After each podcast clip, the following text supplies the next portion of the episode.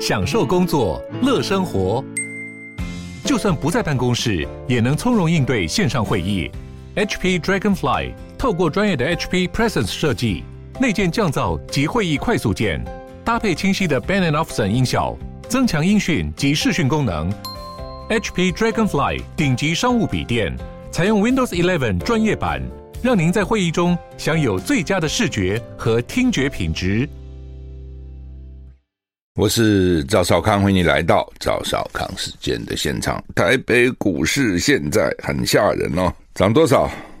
涨五百一十四点，有没有吓人？台台积电一下涨了八趴，涨到了四百四十一块啊，涨三十三块。联发科涨二十九块，都涨蛮多的哈。力旺啊，这什么？涨一百二十块，涨到一千三百九十五一股啊。哦都很厉害哈，都涨蛮凶的了哈。因为主要就是指数涨了五百一十点嘛。因为什么？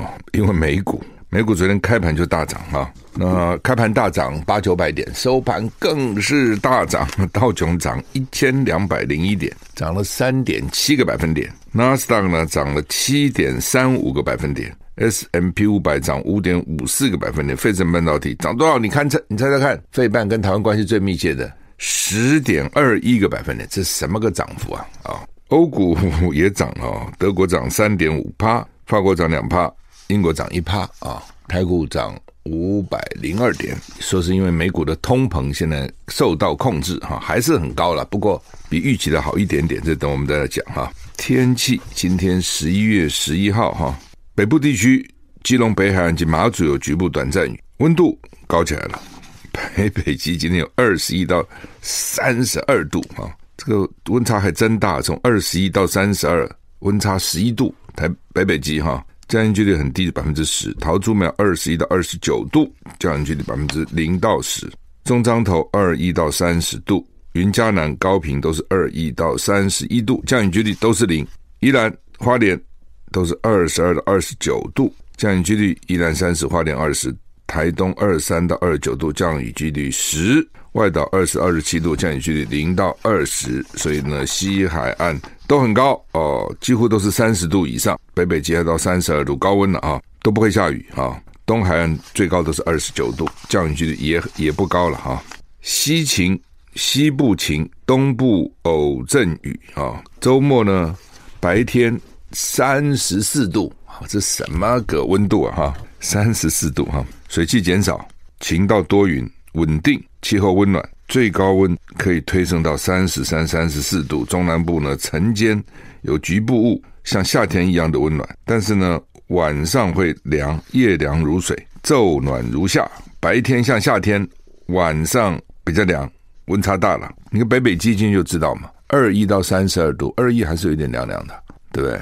你三十二度就很热了啊。哦这衣服也不太好穿，真的要小心哈，很容易就着凉了。于是这个时候哈，今天回暖了，那夜间的时候呢，容易出现局部雾或低云，会影响能见度，开车要小心。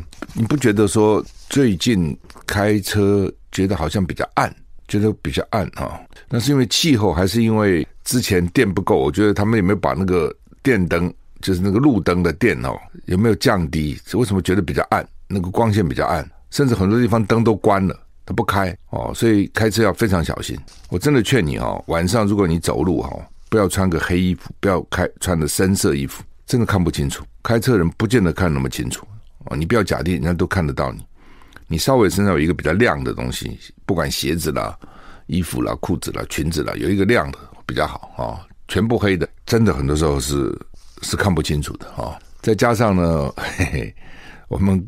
台湾人的眼睛都很不好，好眼睛没几个，难怪飞行员都招不到嘛。空军的了哈，招到都是原住民比较多。为什么叫眼睛好啊？对不对？从小在山林里活动啊，可不可以看到二点零啊？那平地人呢？这个本来环境就很紧缩小，然后呢又三十三 C 产品呢，反正各种，所以平地人的眼睛好的很少。本来你开车那个眼睛不是很好，你又又晚上现在又又不亮，暗暗的，你又穿个暗衣服。真的很危险了，我讲真的很危险，要小心哈。好，那么为什么美股的涨到这个地步呢？因为十月的通膨说低于预期，十月的消费者物价年增是七点七八哦，是一月以来最低水准，所以呢，美股就大涨哦。美国劳工劳工部这很奇怪，都是劳工部在公布哈。劳工部昨天公布十月消费者物价指数 CPI 年增七点七趴，低于九月的八点二趴哦，那更比六月的九点一趴少。六月的九点一趴是四十年来的高点。那如果把那个食品啊、能源啊这个波动比较大删掉，核心 CPI 年增六点三趴，低于九月的六点六趴。六点六趴也是四十年来最高。可是你我问你嘛，六点六跟六点三有差那么多吗？其实没有。但是呢，就是趋势了哦。你看个趋势，表示它没有要往上走哦，表示呢好像目前可以控制住哈。那这个数据公布以前，华尔街的分析师预期十月 CPI 是增加七点九，就现在是七点七嘛。预测核心 CPI 增加六点五啊，所以呢，结果是六点三啊。如果经过季节调整，十月 CPI 上涨零点四趴，就比九月上涨零点四趴了。你是年增每年的一年，但是你一个月一个月呢，十月比九月增加零点四趴，市场预期是零点六趴。核心物价月增零点三趴，这个月增了零点三趴，九月是零点六趴，市场预期零点五趴，所以你比预期的低就好，你比预期的高就不好，其实就是这样。美国通膨就是去年窜窜升，因为呢，美国给他一直傻币嘛，一救疫情就是傻币傻币傻币，再加上利率那么低哦，所以消费的需求就被刺激了。我有钱，我利率又低，我就买啊，哦，所以呢。再加上全国全球的供应链，因为疫情乱了，海运也乱了，空运也乱了，疫情反正各种供应链都乱。再加上俄乌战争，能源粮食价格飙涨，全世界通膨都不好哦。其实台湾有些物价上涨也蛮凶，那鸡蛋上涨三十三趴，这什么什么趴？所以很多国家都在货币紧缩了，不是只有美国都要紧缩啊。那薪资，美国就业市场吃紧，这个跟美国的移民政策有关系，我觉得啊，薪资迅速上升。那另外呢，居住医疗价格也也涨了，租屋啦、汽车保险啦、休闲啦都涨。什么跌了呢？中古车、衣服、机票跌，有涨有跌了啊。居住费用升零点八趴。就是美国的房价只是下跌的，房租是上涨的，所以对老美来讲不一定要买房子。很多年轻人他不买房子，不买房子比较自由嘛，这边住住那边住住，但是他们的房租不便宜。好，好，那么联准会主席鲍尔说呢，抗通膨还有一段路要走，就是不是说哦这样通膨就控制住了，没有哦，特别到了冬天，能源价格可能要涨了。哈，拜习会十四号在。巴黎会登场啊！台湾很多人去过巴黎哈，印尼巴厘岛啊，那个地方是还不错的哈，观光旅游蛮好的。那白宫发言人已经发出这个新闻了哈，美国官员说，拜登会跟习近平。坦率表达美国对于台海和平稳定威胁行动的担忧。就美国说，你有你的红线，我有我的红线，拿出来看看，我们红线是什么？有没有冲突？一定有冲突嘛？有冲突，看怎么解决。这态度是对的了。但是呢，彼此美国跟中国，你觉得现在谁信任谁？谁也不信任谁，而且敌意都很深。能够不打就不错了。你说能谈出什么建设性的成果？我是很怀疑了。不过总是谈比不谈好嘛。那最后美国的线一定是和平了。你不可以用武力啊，不可以用非和平的方法，一定是这样子哈，想也想得出来哈，也讲不出什么更高深的话了。老公一定讲，这是我的内脏，我的关键利益，我核核核心的核心啊，你不要染指，不要干涉。休息再回来。I like 103, I like radio。我是赵少康，欢迎回到赵少康私人的现场。台北股市现在上涨四九一点啊。俄罗斯开始撤离赫尔松哈，而而且莫斯科正式宣布，他们从乌克兰南部城市赫尔松撤离。乌克兰军队表示，他们取得重大进展，夺回了赫尔松以北五十公里的关键城镇，但也担心俄军将赫尔松变成死亡之城哈。CNN、BBC 都报道，那乌克兰说呢，俄罗斯宣布正从南部城市赫尔松撤离之后取得重大进展哦。那另外呢，赫尔松也表明撤离赫尔呃，俄罗斯也表明撤离赫尔松。赫尔松是南部重要的城镇哈，但过程可能需要好几个星期啊，撤撤军要那么久，这被视为是俄乌战争中莫斯科方面的重大挫折。尽管乌克兰官员曾经表示怀疑说这可能是陷阱，那，乌克兰国防部长说呢，冬天会拖慢战场上的作战速度，让双方有机会重整旗鼓。撤离行动能让双方释出更多兵力到其他地区战斗。CNN 报道，乌克兰官员担心俄军将采用焦土战术，撤军后留下毁灭痕迹。哦，就他可能担心俄军走了，但是把这个城市都给你炸了，变成一座死亡之城。乌克兰官员说，俄军来过了，抢劫、庆祝、杀害目击者，留下废墟，然后离开。哦，这蛮惨的哦。我来了，然后呢，我把你们都抢了，我把你们都剥夺了，我把你们都杀了，然后呢，我把你们都迫害了，然后把你们都毁了，然后我走了。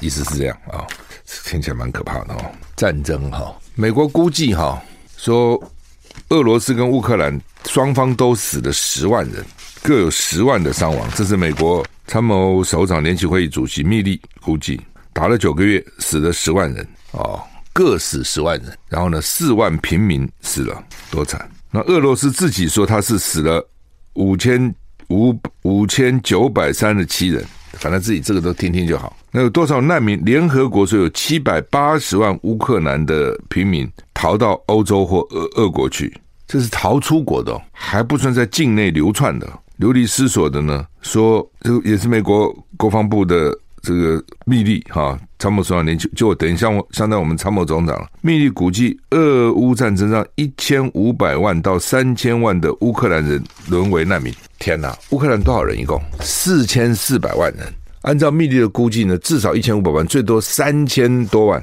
三千万难民乌克兰。也就是说，联合国说他逃离乌克兰的有七百多万。但是七百八十万等于八百了，这样讲了，离开乌克兰八百，很多在国内逃的，很多人没有办法逃出国嘛，他国内逃过来逃过去啊，从这里逃那，从那逃来，加起来有一千五到三千万，你看这是什么数字？他一共才四千四百万，而且他因为已经限制了哦，十八到六十岁的男子不能够出国，否则的话你自己想想看会，会一定会更多人逃掉。所以这个战争打下来，然后各十万，双方的军队各十万死死了，然后四万平民死了，因为他们的部队并没有出动很多啊。你俄罗斯好像也就是出动几十万到乌克兰军嘛，没有上百万的，几十万就死了十万了，那个比例也很高的，对不对？我们不是有一个曾圣光不幸十月底的时候被被打到，然后流血哈，所以战争就很可怕了。战争其实本身就很可怕，好像。我们有点把它当成儿戏哈，好像啊打就打哈，美国会帮我们哈，然后呢真的不行，最后呢苏贞昌一人发一根扫把也可以打，那开什么玩笑？我觉得这个实在是哈，这样真的都是荒唐。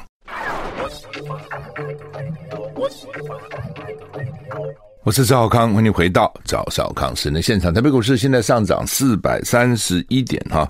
中国时报头版头的就登的说，这拜习会在 G20 会登场了。拜登说不会对习近平让步妥协哈。那这是他们两个哈元首呢，都当了元首以后第一次见面啊。你不是他们都当选很久吗？都没有见过面，通过五次电话，没有面对面见过。呃，疫情有关系了哈，还是场合啦等等都有关系了哈。那现在呢，双方都比较确定了嘛哈。习近平也连任第三任他的总书记了。拜登其中选举选的也还可以啊，他自己很满意了，高兴的要死哈。那到处打电话跟民主党人来恭喜恭喜恭喜恭喜哈。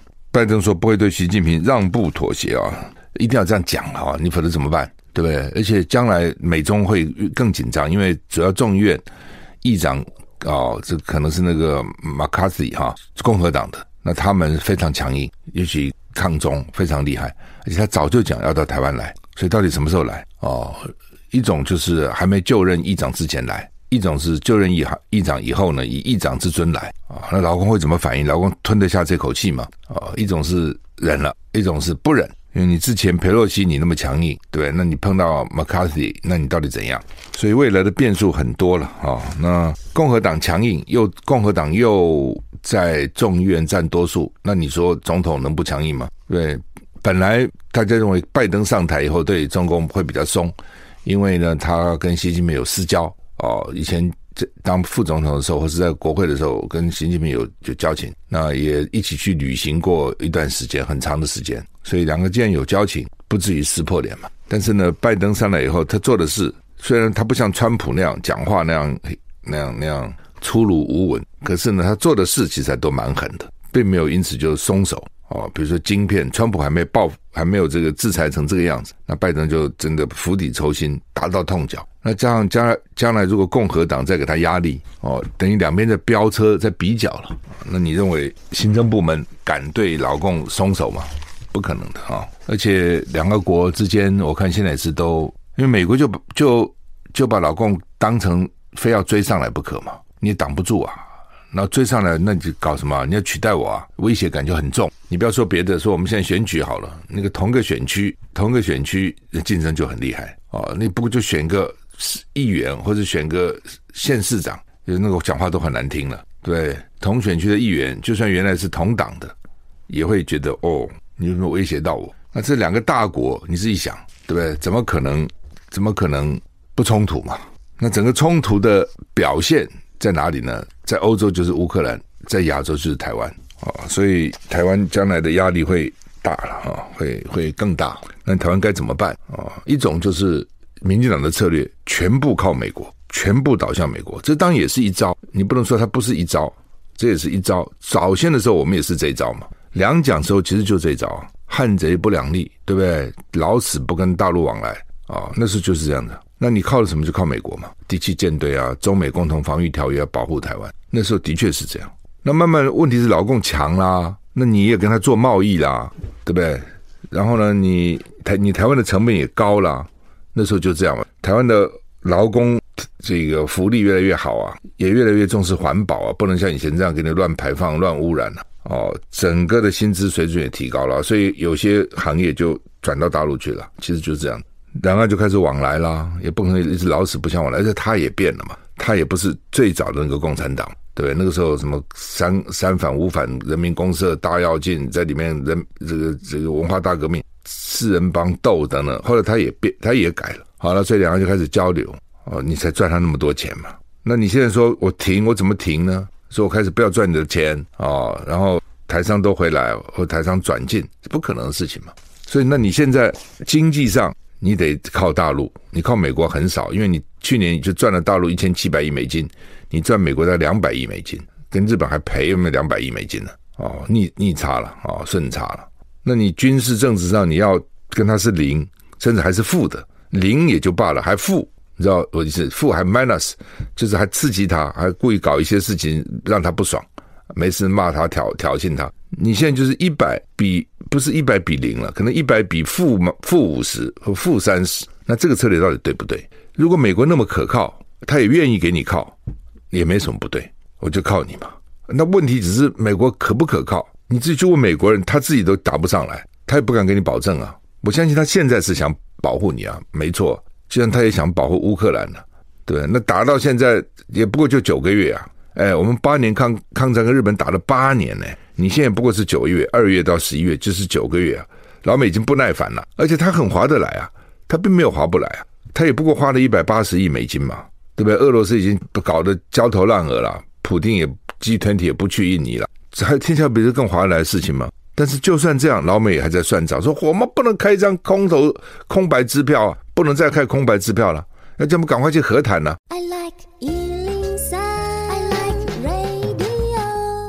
我是赵少康，欢迎你回到赵少康时间的现场。台北股市涨四百一十二点哈，哎，所以这个两岸的问题这是很麻烦的哈。就是理论上，当然你可以说啊、我们靠美国，百分之百靠美国啊，美国会保护我们啊。再怎么样，美国也比我们强嘛，对不对？所以他保护我们哦。那再怎么样呢？老美国也比老共强了啊。那问题只是说，老共离我们比较近嘛。所以它有这个地理优势，就是局部优势了。很多我们我们讲，它美国是有全面优势，在全世界都可以，但老共有局部优势，在这附近它可以。老共还没有全面优势，全球优势老美有。但是问题，老美也不能把全球力量调到这里来啊。那另外就是老美到底可以靠到什么地步？我刚刚讲嘛，乌克兰不过打九个月，他现在已经开始不耐烦了，而且你怎么看他都是划得来的，对不对？怎么看老美老美？一一个兵一个卒都没有派到乌克兰去，有没有私下派不知道，至少表面没有。去的话，最多也是训练人家，没有真的派兵去打仗，对不对？就是给你一点钱哦，送你一些武器，也就是这样啊。那都不耐烦了，现在都逼那个乌克兰说要去谈了，说我已经不能给你一张空白支票了，一张 blank check 不能给你了。那如果老老美倒是不给他，那乌克兰衰死了。乌克兰能打到现在，你看俄军要从什么赫尔松撤退，就是因为美国嘛，美国的武器嘛，对不对？但是问题就是老美可不可靠嘛？老美如果真的可靠，对不对？跟你签下生死契约，不管怎么样，老美都支持你到底，那就靠吧。反正老共越来越强，你台湾怎么办呢？那老如果你认为老美不是那么可靠，那你就要自求多福啦。什么叫自求多福？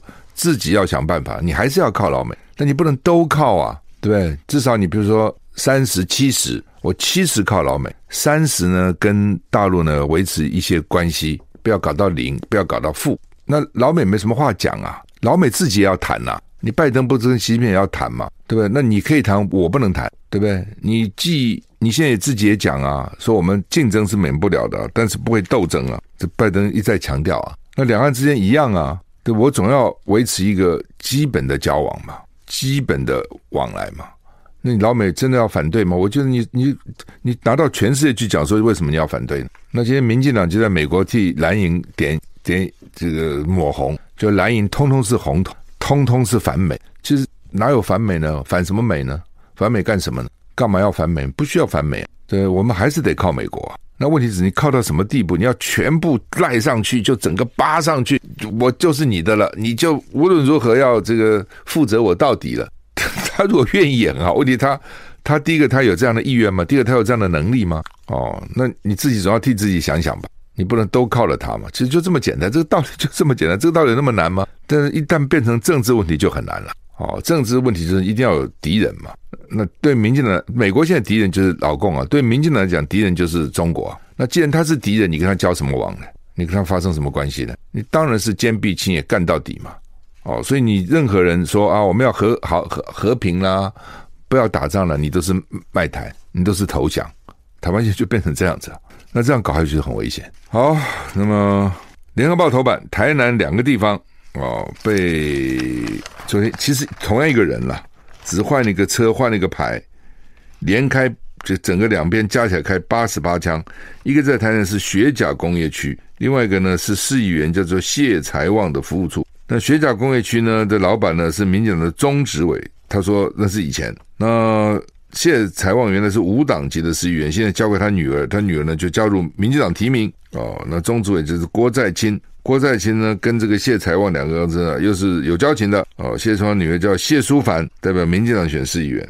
高雄市三天以前黑帮谈判开十五枪，两人受伤，这又跑到高雄开八十八枪，不同的人了、哦，那台湾到底怎么？第一个，大家好奇，怎么那么多枪啊？枪支不是管制吗？我们在美国枪，看美国枪还是开的、开放的哦，你可以申请，你可以买。台湾是管制的，怎么动辄黑道都有枪，而且一一打就几十发、几十发这样打。哦，当然这种冲锋枪啦，等等是卡宾枪呢，啊、哦，是可以连发了，还是蛮可怕的、啊。哦，那怎么回事？台湾治安到底怎样？而且你还去。在选举期间去打这个议员的服务处，你好大胆呐、对不对？所以谢龙介就说了：“这什么意思啊？你们怎么只只只想政治，只想维安，不想治安呢、这维安就给蔡英文、苏贞昌的维安了、到每个到到一个地方去，都几百个警察这样去保护他，路口都是警察，这叫维安，维他的安。治安是一般老百姓的安全。”我是赵少康，欢迎你回到赵少康时间的现场。台北股市现在上涨四百二十八点哈。好，文化部说要把这个闽南语改叫做台湾台语，因为呢，到现在为止基本上还是称闽南语，所以呢，文化部说呢会全面检讨，一个月内会改正。其实它语言就是这样了哈。那它到底该教叫闽南语还是台湾闽南语？当然就是福建南方嘛，闽南嘛。跟台语是不是完全一样？不是，不一定完全一样。那个口音，漳州、泉州都不一定一样嘛。我在台南，我学的是台语或是闽南语。到了台中，有些还不一样啊、哦。你比如说脚踏车，有的就叫做卡达恰，就叫有个叫替妹，就铁马，就是不同啊。哦，那发音有有也有一点点差异了。那你现在听福建人，就听不是福建人，听那个好吧，福建人讲的闽南话。就有一点点口音的不同，这很正常嘛，对不对？你听金门马祖的人讲的这个闽南话，也有一点点差别，跟台湾也有点差别。好，那现在问题来了，闽南语反正就是因为它是从闽南来的嘛，那你改成台湾台语，那马祖人讲的是什么话呢？金门人讲的什么话呢？哦，他们讲的台湾台湾，我在金门讲什么台湾台语呢？我是福建台语啊，福建闽南话。那当然，你如果其实我觉得，如果真的要改，不是不行了，这反正你要改就改了嘛，对不对？那只是一个讲法，就是反正民进党就不想跟大陆发生关系嘛。其实从这角度就这样嘛。那要不跟大陆发生关系，就不能叫闽南嘛？我怎么叫闽南呢？怎么跟福建发生关系呢？我是台湾呢？怎么是闽南呢？其实就是台语就好了。其实台语，台语就是，假如你说台湾闽南语。那有你，你必须要讲加个台湾，因为我是台湾的闽南语不一样。那如果你台语，台语就是台语啦，还什么台湾台语呢？对不对？你说英语就是 English 嘛，对不对？你也很少再去讲说这是英国英语，对不对？English English，American English，非要这样讲吗？好像也一般也没这样讲嘛。你可以说它是美式英语有啦，但是他们也不会讲我们的英文课就是 English，不会说我这念的叫做美国英语。那你说美国英语跟英国语一样吗？也不一样的，发音就不一样的。你听那个发音，一听就知道是不同的。那老美会不会讲说，我不要跟英国人完全没有关系，所以我叫做我不要叫英语啊、或者我不要叫我干脆叫做 American 啊、，Americans American，按他们讲应该这样，说台语台湾台语，美国应该叫 Americans American，美国的美语这样啊，就是你就知道说他非要强调这是台湾，其实你那个台语就是。台湾话嘛，台语就是那个台就是，那么否则那是什么呢？好，那么另外呢，现在哈、哦，台大好多工科不考国文，然后呢，甚至现在还有一百多个学系不考英文，还包括国际贸易哈、哦，我这这真是我看都昏了哈。这个语文是很重，你不管念哪一个语文都很重。我刚刚特别再去查一下美国的 SAT 啊、，SAT 大家知道美国高中生要考 SAT，然后呢，这个才能够去申请美国的大学嘛。啊、那 SAT 考什么呢？SAT 就是考数理、英文，其实主要就这。那之前呢还考作文，后来最近作文改成选修。那他他都有 SA SAT Two 了哈，有 SAT One、SAT Two Two 就是有什么英文啊、数学的、啊、化学啊等等这些有。那基本上你基本要考的就是英文跟数数理，其实就是这样子。所以呢，基本上，那老美也没有说，因为你要去申请 MIT 的物理，你物理很厉害，所以呢，我们都不看你英文了，没有这样子啊，还是要还是要要数理跟英文都要考啊。我们考那个 GRE，那都是研究所了。假如说我要考 GRE，我要升要考研究所，还不要说什么 GMA GMAT 那个念 MBA 的，我们都要考 GRE，也就两大部分呐，文字跟。数理啊，就这两大部分了。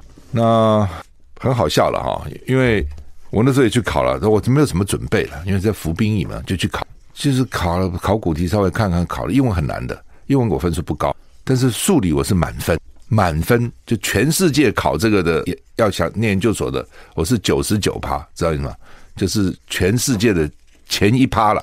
然后我去到美国学校去，他就说你外国学生都要都要英文要再修一下，但是。你 GRE 如果考八百分以上就不必了。哎，我说我这个光数理就八百分了，结果人家是就问你英文呢，老美没想到嘛，这个很好笑。我刚想的突然笑了。好，我们时间到了，谢谢你收听。哦，对不起，还一分钟，我这么讲的兴奋，就是说老美的意思说，因为大部分老美的英文好，数理没那么好，所以他就讲说，你如果考八百分，你就可以不修英文了。那我数理就八百分了，对不对？英文大概四百三三四三百多四百分。不不高了，加起来一千二。那你去他一看你超过我八百了，但是但 但是其实我英文不高啊，我是靠数理，但他没想到这一点呢、他当时规定就是说，只要 GRE 八百分以上，你英文就不必修了，就不必外国学生不必修了。所以我去找那个 Graduate Dean，就是教务长了。我说我超过了，你给我 approve，就是我可以不修啊。然后他就一看说啊，你数理八百，I never seen this，我从来没有看到这个考这样的啊。但是他也要按照规定也给我过了，好吧？我们时间到了，谢谢你，再见。